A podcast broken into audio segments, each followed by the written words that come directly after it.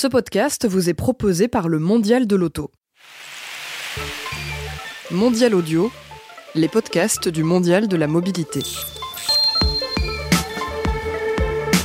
Les femmes ne savent pas conduire, les femmes ne savent pas faire un créneau, femme au volant, mort au tournant. Voilà les clichés à la peau dure et coriace que l'on entend depuis des temps quasi immémoriaux. Des lieux communs vides de sens hier, totalement à côté de la plaque aujourd'hui, tant en 2018, il faudrait être fiévreux pour séparer féminité et cylindrée. Des motardes intrépides aux pilotes sans peur des dunes du désert, en passant par la conductrice chevronnée des boulevards parisiens, les femmes sont, c'est évident, des moteurs de la mobilité, pas plus et pas moins que leurs homologues masculins. Bienvenue dans une nouvelle mission de voyage en mobilité, 30 minutes consacrées à des grandes tendances de la mobilité de demain, avec en substance des débats, des discussions et des invités, une édition consacrée, vous l'aurez compris, aux femmes qui bougent.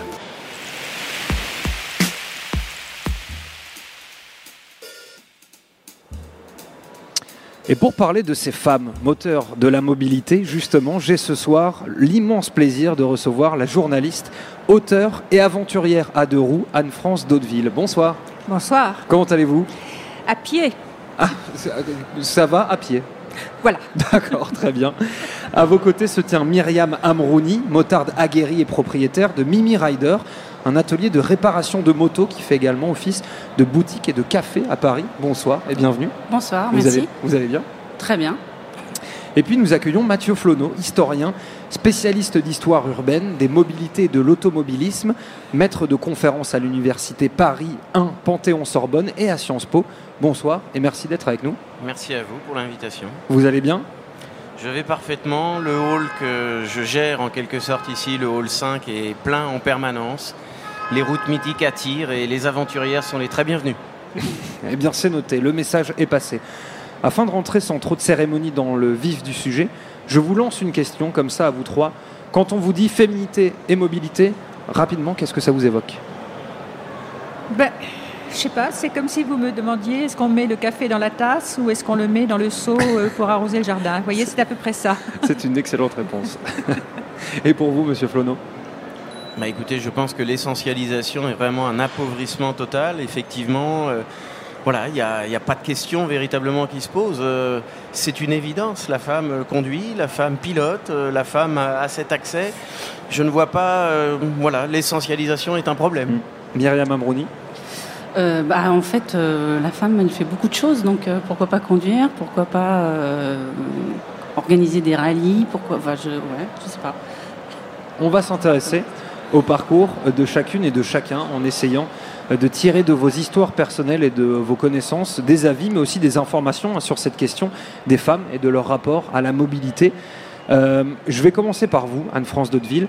Euh, vous avez découvert en mai 1968 euh, les deux roues. À cette époque, afin de fuir les manifestations et les grèves de métro, vous achetez une mobilette et décidez de partir au guidon de cette dernière sur les routes de France. Un voyage initiatique qui vous donnera des idées, puisqu'en 1971, vous participez au Raid Orion. Objectif rejoindre Isafan en Iran depuis Paris. Parmi les 92 pilotes, vous êtes la seule femme au départ.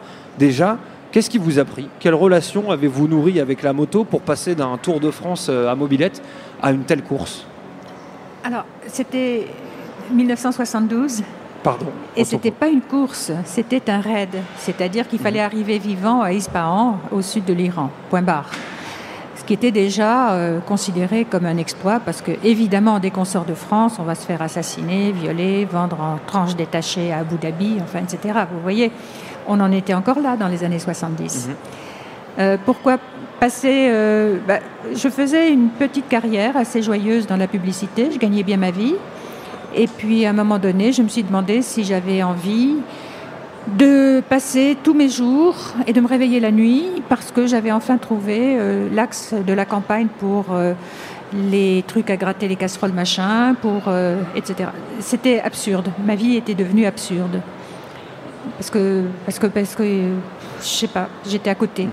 Donc j'ai tout envoyé balader. Entre temps, entre le 50 cm3 et euh, le voyage, là, euh, j'avais passé mon permis moto et donc euh, j'avais le droit de conduire une grosse moto. Donc je suis partie sur une grosse moto et j'ai appris deux choses. Grand 1, il faut pouvoir relever sa moto toute seule quand elle se casse la gueule, ce qui m'arrive, ce qui m'arrivait. Ça, j'ai quand même une grande spécialiste de la gamelle. Et grand 2, je suis absolument faite pour voyager toute seule. Les autres me prennent une partie de mon attention et du coup, je suis à moitié fermée à ce que je traverse parce que, parce que bah, une partie est occupée. Voilà. Du coup, entre euh, justement votre premier Tour de France euh, à mobilette et le Raid Orion, euh, c'est devenu ce, la deux roues, la moto, c'est devenu instantanément une passion? Ça vous a pris au trip? Bah, C'est surtout que j'étais trop bête pour avoir le permis voiture. Donc il fallait bien que je conduise. Ah bah oui, j'ai essayé deux fois, je me suis rétamée. J'ai eu mon permis voiture quand j'ai passé les 40 ans, c'est vous dire. Mais ça ne m'intéresse pas de me mettre dans une boîte de sardines. enfin, je suis navrée, c'est le salon de l'auto. non, mais écoutez, euh, de la moto, de l'auto, de la mobilité. c'était un tel bonheur d'être assis sur une moto, d'avoir. Euh, d'être dehors et dedans en même temps. C'est-à-dire que votre corps entier euh, répond à ce que vous voyez. Quand vous passez dans une forêt, il y a une fraîcheur qui n'existe nulle part ailleurs. Quand vous longez une rivière, vous sentez l'humidité. Euh, et puis il y a ce sentiment très très bête que ah, la route, bah, je me la suis faite. Alors je ne suis pas motard malheureusement, je ne peux pas savoir de quoi vous parlez. C'est pour ça que je vous raconte. ça marche. Et pour vous, Myriam Amrouni, comme pour Anne France d'Hauteville, c'est quelque chose euh, qui vous a aussi pris au trip? Vous êtes un jour monté sur une moto et vous n'en êtes plus redescendu? C'est à peu près ça en fait. Euh, moi je roulais beaucoup à deux roues dans Paris. Euh, principalement en scooter. Et puis un jour, j'ai décidé de passer le permis moto. Et c'est vrai qu'après, euh, on n'a plus très envie de, se promener en, scooter à deux roues, en tout cas. Euh, la moto, c'est essentiellement un synonyme de voyage, de liberté, enfin, en tout cas pour moi, d'indépendance. Et puis, comme dit Anne-France, on sent effectivement quand on passe dans une forêt qui fait plus frais, quand on passe le long d'une rivière qui fait plus humide. Et c'est, on peut s'arrêter où on veut, on peut faire une sieste où on veut. C'est vraiment, euh, voilà, c'est pas comparable à la voiture. vous. Et vous, faites vraiment cette distinction moto euh, deux roues bah, dans le deux roues, il y a aussi les scooters. Les scooters, ils sont utilisés essentiellement en ville. Mhm. La moto, plus, il y en a aussi en ville, mais beaucoup plus. Euh, pour moi, c'est plus synonyme de d'évasion. Je vais revenir à vous, Anne-France Daudeville. Quand vous avez pris la route à cette époque, donc en 1972, pour ne pas commettre d'erreur, sur le raid Orion, Comment euh, perceviez-vous le regard des autres sur le fait euh, que vous euh, soyez une femme et notamment que vous soyez une femme motard? Puisque je le rappelle, vous étiez la seule femme au milieu de 92 hommes. Non, non, non, non, non. J'étais la seule femme à conduire. Il y avait des tas de filles qui étaient passagères. Donc, non, non, partir tout seul à 92, moi je ne peux pas assurer. Hein. et vous avez senti un regard particulier? Je ne sentais aucun regard, j'étais absolument terrifiée. On m'avait expliqué euh, toutes les horreurs que j'allais vivre euh, dans ces pays sauvages. J'étais terrifiée à l'idée que j'allais euh, pas être capable de conduire. La moto était très très lourde. J'avais jamais conduit de quatre temps. Donc j'étais enfermée dans une bulle de terreur. D'accord. Et puis tout le monde a parié que j'aurais un accident ou que j'allais me casser la gueule à 500 km. Et ils ont tous perdu. Je me suis cassé la gueule à 750 km. Donc on m'a réparé, on a réparé la moto. Et puis à partir de là, le vrai voyage a commencé. C'est-à-dire que euh, je me suis rendu compte que j'étais dans des pays magiques, que ces gens que je croisais étaient magiques, et que les trois quarts des gens avec qui je voyageais me gonflaient mais énormément. C'était, vous vous rendez compte qu'il y a des gars qui sont arrivés à Ispahan et qui ont dit Ah ouais, non, mais attends, euh, il n'y a pas l'ambiance motard.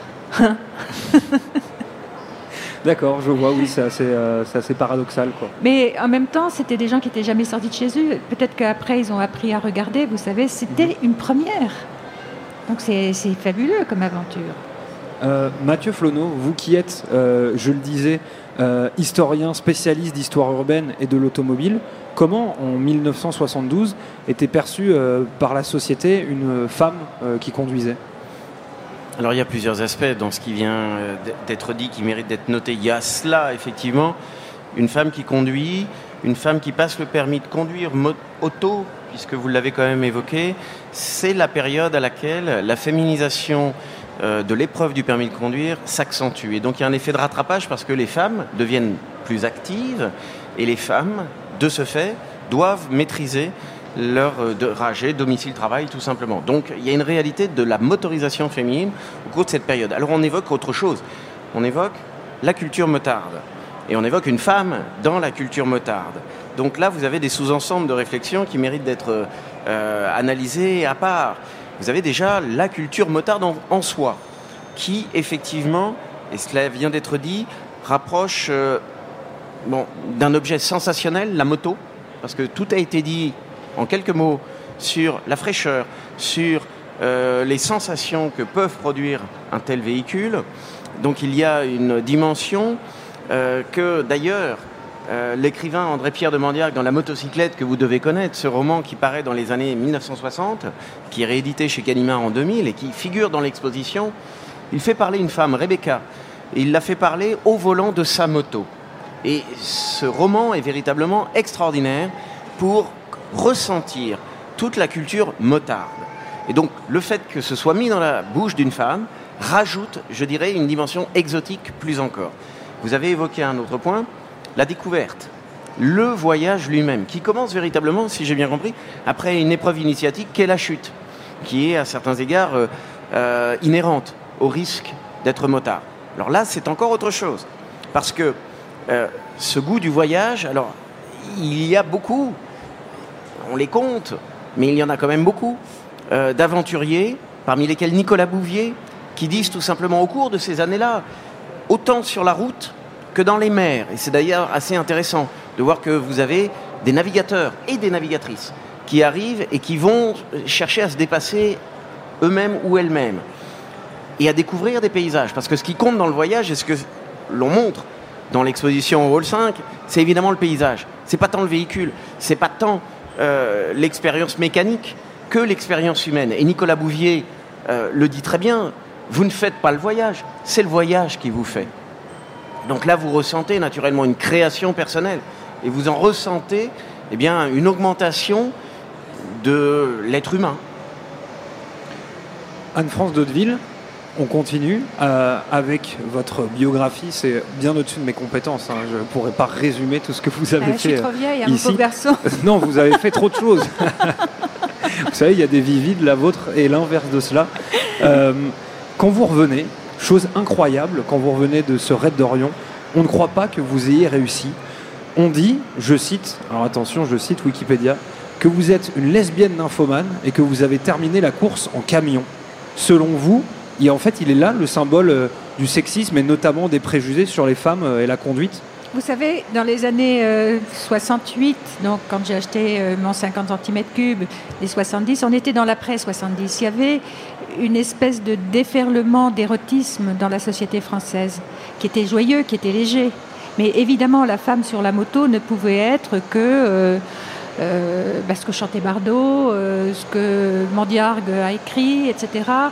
Euh, elle était, euh, enfin bon, je vous fais pas un, tableau, mais franchement, c'était pas léger, léger, léger. Mhm. Donc on ne pouvait pas prendre une fille au sérieux. Et c'est pour ça que euh, j'ai fait, au fond, parce qu'il faut vous dire que le, raid s'arrêtait à Ispahan. 92 ou 105, je ne sais plus, 92 sont arrivés. 11 ont dit on va en Afghanistan, j'ai suivi. Et 5 on dit on va au Pakistan et j'ai suivi. Donc j'en ai fait plus que les trois quarts. Et ça, c'était pas admissible. Ça, c'était pas admissible. Donc euh, on m'a démoli.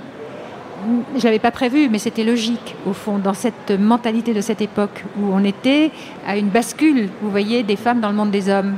Monsieur Flodon. Mais écoutez, c'est quelque chose qui est très révélateur de tous les sports aussi, parce que cette dimension sportive, elle est très présente. La première femme à avoir fait un marathon à Boston a dû se déguiser en homme. Elle avait été sortie Cathy Switzer avait été sortie de la course par des hommes qui ne souhaitaient pas qu'une femme puisse participer et éventuellement devancer, comme vous le dites, euh, certains hommes. J'ajoute que dans la culture américaine politique, c'est très important parce que cela a donné lieu à un amendement, l'Equal Amendment Act, pour justement euh, une forme de motivation féminine, rendre les droits aux femmes mmh. également. C'est pour ça que j'ai fait le tour du monde. Si vous voulez, pour euh, gagner ma place et l'assurer, il fallait que je fasse quelque chose qui soit emblématique et énorme. Donc euh, l'année d'après, bah, je suis partie sur une moto minuscule et je me suis fait mon tour du monde toute seule. Mmh. Point barre. Là, on pouvait dire ce qu'on voulait. Euh, c'était suffisamment ça faisait suffisamment rêver mmh. pour que plus rien ne m'atteigne. Oui, vous êtes rentré, on a dit non, c'est pas vrai, vous ne l'avez pas fait, et vous avez dit je vais vous montrer. Oui. vous êtes parti. Ben, J'étais obligée, autrement, euh, il fallait que je revienne à la publicité et que je continue à vendre des pots de yaourt, et des trucs qui m'embêtaient. Myriam Amrouni, Oui. qu'est-ce que vous pensez de, ce- de cette histoire, en tout cas de ce, euh, de, ce, de ce retour et de cet accueil De Anne-France Oui. Moi, Je suis pas, tout- pas étonnée du tout. Euh, moi, j'étais tout juste née à ce, moment-là. Euh, Aujourd'hui, euh, aujourd'hui, on sent toujours de toute façon du sexisme dans le milieu de la moto, peut-être un peu moins dans le milieu de l'automobile, hein, euh, parce que euh, la moto, c'est quelque chose de, pour, en tout cas, je pense, pour euh, les hommes, de très masculin. C'est une certaine virilité, un, un élan rebelle, voilà. Pour la femme, c'est tout à fait différent. La moto, il faut qu'elle soit jolie, on- peu importe s'il y a 350 chevaux en dessous, 30, voilà. Il faut, c'est avant tout un plaisir. Il faut dire que. Oui, pardon, monsieur Flaubert. Oui, mais effectivement, il y a peut-être encore une distinction et des bastilles à gagner, si j'ose dire, dans le monde motard. Mais dans le monde auto, je signale quand même que euh, le rallye des gazelles, Oui. le rallye Aïcha des gazelles, euh, dont le mondial est partenaire précisément, euh, offre euh, une compétition ouverte. Alors, euh, les critères ne sont pas ceux euh, d'un Paris-Dakar, mais c'est une compétition. C'est une vraie compétition. Et Ouais. vous êtes là, et la cérémonie avait lieu hier, Mhm. devant quelque chose qui met les femmes sur le même plan. Alors, de surcroît, ce euh, rallye des gazelles a euh, comme motorisation l'électrique. Mhm. Vous êtes là devant euh, aussi, une- à la pointe, finalement, des enjeux de mobilité que votre émission cherche à percer. Ouais, tout à fait. Est-ce que, euh, à un moment, euh, Madame Daudeville ou Madame Amrouni, est-ce qu'il y a un moment euh, dans le, votre, votre pratique de la moto, euh, est-ce que vous dites que c'est politique Ou est-ce que justement, vous vous en foutez Juste vous faites de la moto sans vous soucier du camp dira-t-on, mais vous n'y voyez euh, dans le fait de faire de la moto aucun symbole, aucun symbole politique ou de, de combat féministe? Pas Vous me faites les grands yeux. Non, moi je- j'ai la chance de vivre dans un pays où je suis en vie et pas en survie, euh, où je peux gagner ma vie et où j'ai le droit d'être heureuse à ma façon. Bah, C'était mon bonheur à ma façon. Le fait d'écrire, euh, peut-être que ça a une action ou peut-être que ça agit sur la société, mais c'est pas ce que je cherchais. Moi, je cherchais à être heureuse tout le temps. Mon bonheur, c'est de me promener et d'écrire et d'avoir des chats et des copains. Moi, j'ai des chats aussi. Euh, mais moi, je suis pas du tout, je, pas du tout politique. Pour moi, ça n'a rien à voir avec ça. C'est avant tout euh, un plaisir personnel euh, que je partage avec d'autres ou pas. Mais voilà, il n'y a aucun féminisme là-dedans. C'est un pur plaisir. Et le fait d'avoir monté mon garage, c'est aussi pour donner un autre élan dans, ce, dans ce milieu. Mais juste, oui, ces positions individuelles, effectivement, vous honorent parce que c'est un pas de côté par rapport à l'essentialisation stupide par laquelle vous avez éventuellement euh, euh, resitué le débat en disant voilà, euh, une femme ne sait pas faire un créneau, etc. Enfin, déporter le débat. Regardez, depuis juin dernier, les femmes saoudiennes peuvent conduire. C'est un droit. Donc là, évidemment, cela devient politique, parce que là, ça devient socialement signifiant. Et vous avez évidemment derrière cette accession à la mobilité un droit nouveau. Et un droit, en l'occurrence, extrêmement genré et qui a beaucoup d'importance pour ces femmes. Vous parliez, euh, Myriam Amrouni, à l'instant, euh, de, euh, de votre parcours, qui n'est pas un parcours banal, puisque je rappelle qu'en 2015, après avoir passé 18 ans chez Air France, euh, vous, avez, vous avez occupé différents postes, pardon, vous quittez la compagnie et dans la foulée, vous faites un CAP mécanique motocycle. Et un an plus tard, en 2016, voilà propriétaire de Mimi Rider, un atelier de réparation de motos, qui fait également office de boutique et de café à Paris, comme je vous l'ai dit. Alors, sans mauvais jeu de mots, on peut dire que vous avez pris un grand virage. Excellent. J'ai pris un grand virage, ouais, j'ai foncé euh, la tête dans le guidon aussi, si vous voulez. Non, non, oui. euh, Qu'est-ce qui vous a poussé à faire ça? Bah, en fait, j'avais pas envie de me dire que toute ma vie j'aurais fait ma carrière chez Air France, même si j'aimais beaucoup ce métier, j'aimais beaucoup, voilà, c'est une entreprise qui m'a beaucoup apporté. J'avais aussi envie de, de créer quelque chose et quelque chose dans, qui soit également euh, une passion et que je puisse aussi en travailler. Euh, y travailler, pardon. Et du coup, j'ai cherché un petit peu et puis finalement j'ai eu une, espèce de déclic. hein.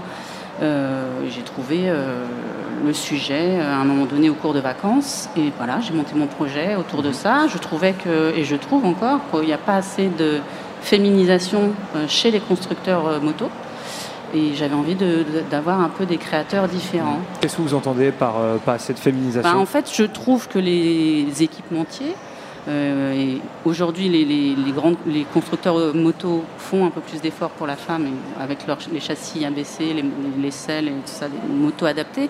Les équipementiers, hein, pendant longtemps, ils, faisaient des blousons d'hommes pour des femmes.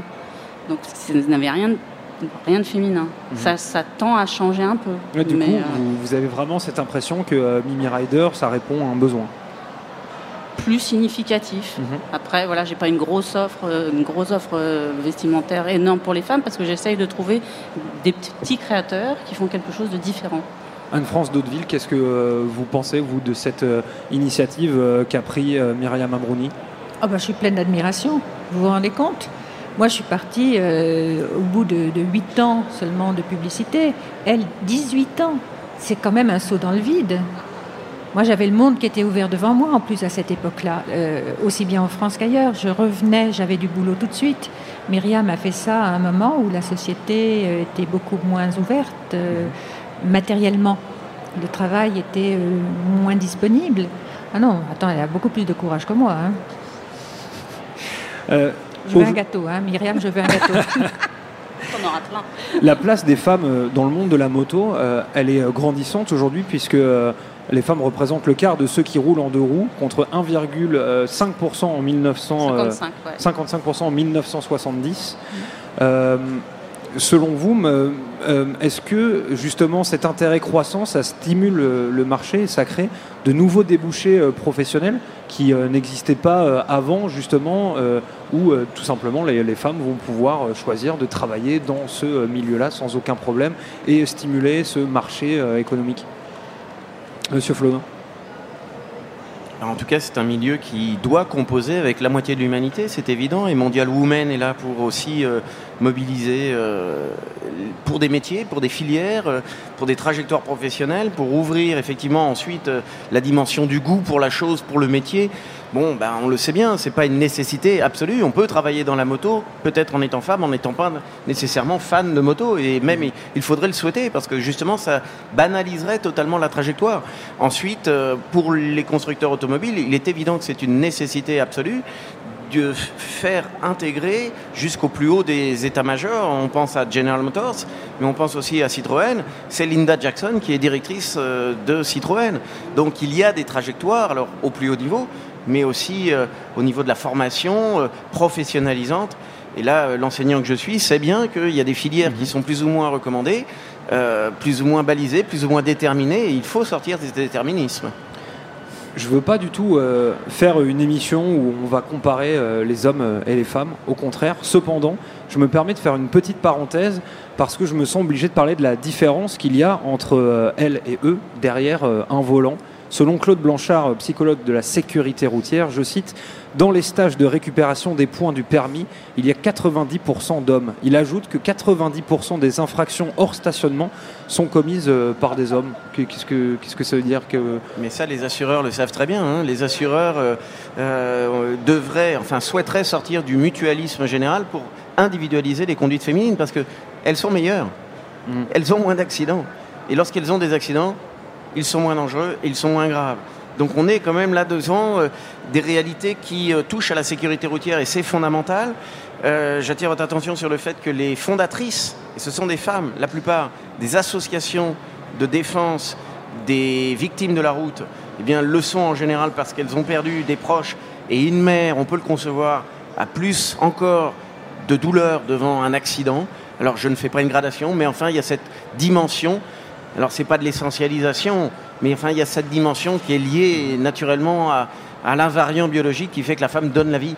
Donc euh, il y a une dimension aussi qui peut-être euh, se retrouve dans le sport automobile. Oui, euh, mis à part Michel Mouton, mis à part quelques aventurières, on les compte quand même sur les doigts d'une main. Jamais une femme n'a eu de résultats probants en Formule 1 parce que peut-être eh la dose de risque, la dose d'adrénaline finale, une femme n'est pas prête à transgresser ce risque. Alors, c'est une explication qui vaut ce qu'elle vaut, mais enfin, les assureurs le savent très bien, les femmes sont meilleures.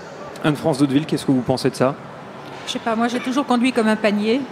Qu'est-ce que ça veut dire conduire comme un panier? Oh, C'est une catastrophe. Quand ça penche dans les virages, j'ai peur, je ralentis. Euh. mais c'est comme ça que j'ai sauvé ma peau. Hein. parce que moi je faisais de la très longue route. Donc quand je conduisais 8 heures par jour au Canada avec le soleil de minuit, je m'arrêtais quelquefois vers 10 ou 11 heures. Si on va vite, on s'épuise très vite. Donc il ne faut pas conduire bien, il faut tenir le coup, ce qui est tout à fait différent. Je ne pilote pas, je, me déplace. Et vous, Myriam Amrouni, par rapport à vos homologues masculins dans votre dans votre entourage, vous vous sentez moins agressif que euh, derrière un volant ou vous pensez que eux sont plus agressifs que vous? Ah bah oui, c'est une évidence. Moi, je moi je, je roule pas, que ce soit en automobile ou en moto, pour faire de la performance. Je, enfin, je roule pour euh, la voiture. J'adore conduire, que ce soit une voiture ou une moto, mais, euh, mais je conduis effectivement prudemment, consciencieusement, sûrement, et je pense que vous avez raison, parce que je suis mère de famille, que euh, que je pense que ça aura un impact s'il m'arrive quelque chose.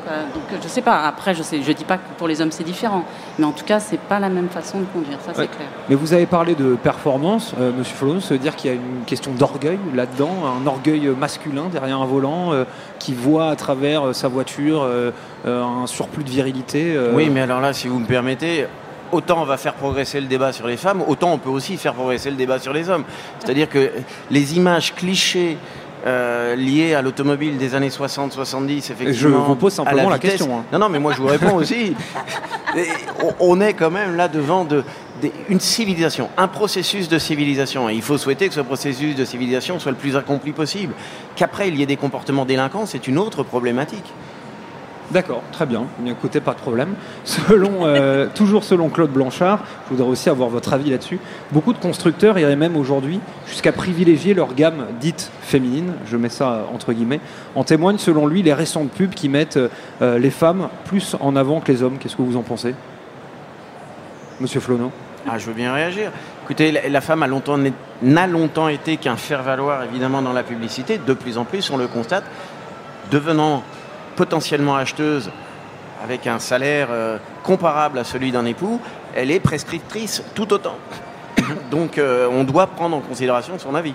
Myriam Amrouni, à France d'Hauteville, vous remarquez ça, cette euh, évolution? Chez les constructeurs? Oui.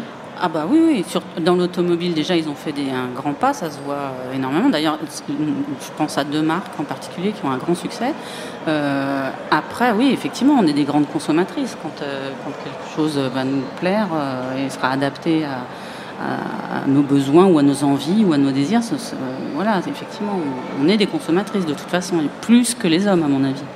Anne-France d'Hauteville Ne me pose pas la question. Moi, j'achète des voitures d'occasion que je laisse mourir de leur belle mort, ça ne m'intéresse pas du tout. D'accord. Mais vraiment, ça ne m'intéresse pas. J'ai pas. Euh, je sais pas, je préfère, euh, pour le même argent, avoir une grande fête avec des copains et des bons vins et, et de la musique, etc. Je suis navrée parce que c'est pas l'endroit où on dit ces choses-là. Mais ah non, franchement... pas du tout. Je, je partage également votre avis. j'ai jamais eu une discussion intéressante avec un moteur, alors que j'ai une discussion intéressante avec les humains qui fabriquent le moteur. Là, oui. D'accord. Très bien.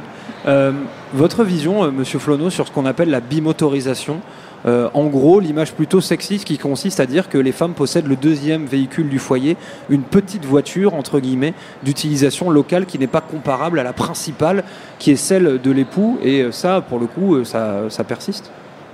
Oui, bien sûr, et c'est une grande chance pour l'électrique, parce que justement, les trajets sont plus courts, euh, ce type de véhicule est a priori également plus connoté féminin et dans la résistance à l'automobilisme électrique, il y a une partie de permanence des clichés euh, féminins autour de ce type de motorisation. Alors la mm. bimotorisation, bah, ça a été une réalité à partir de la R5 1972. Il s'agit vraiment d'une voiture de surcroît plus urbaine, une voiture suburbaine qui permet avec un haillon de faire des courses au supermarché, oui, c'est une réalité, mais elle est plus petite que la même Renault 20 qui, à l'époque, euh, est plutôt celle statutaire de monsieur.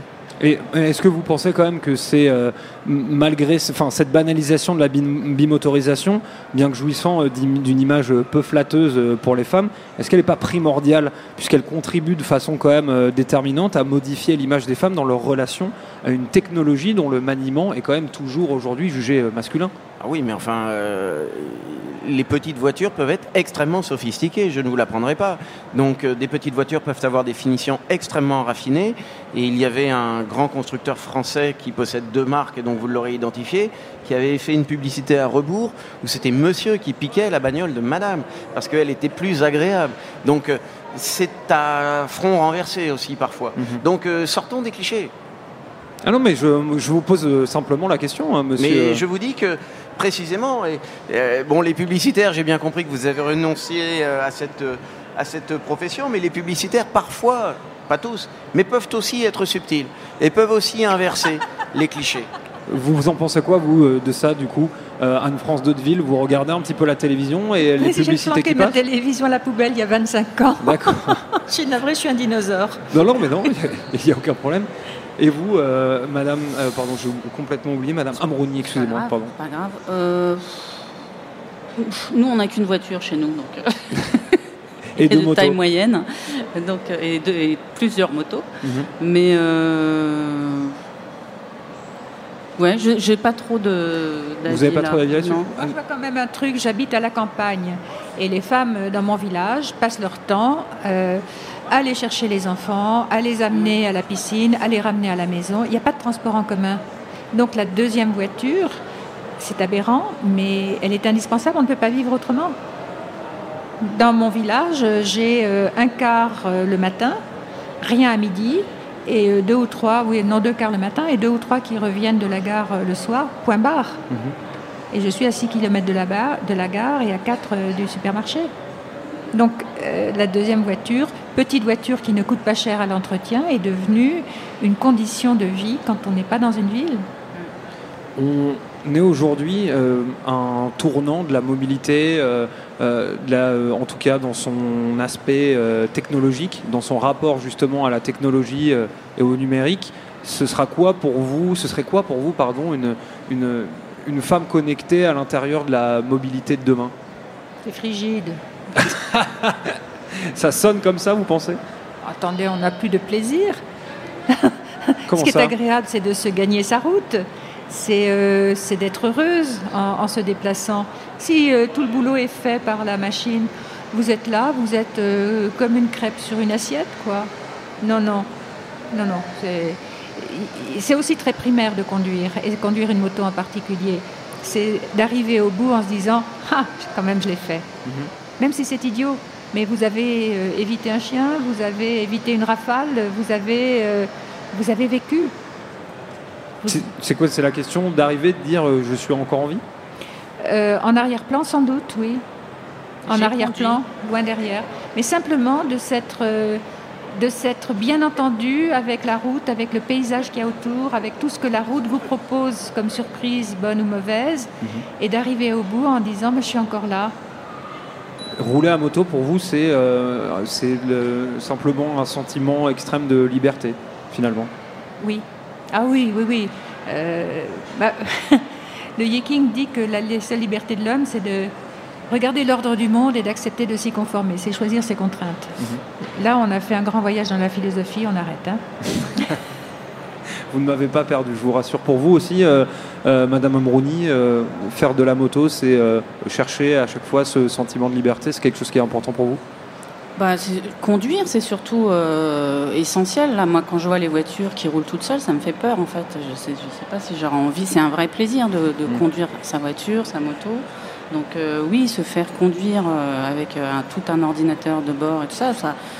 je- je- moi, j'aime, j'ai le plaisir de conduire, effectivement, pour la liberté, pour le- voilà. Donc, on sera sûrement amené à y venir, les générations futures, mais je sais pas comment ils le feront.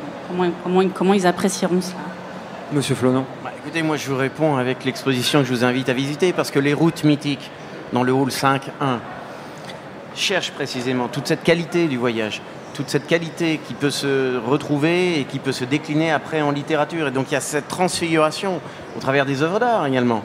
Et euh, ce qui compte, c'est moins l'objet, mais c'est véritablement le ressenti et les sensations que euh, de tels euh, déplacements dans des paysages extraordinaires qui font aussi euh, bien sentir la mesure de l'homme, c'est-à-dire pas grand-chose, mais en même temps, c'est le seul à reconfigurer avec conscience son environnement.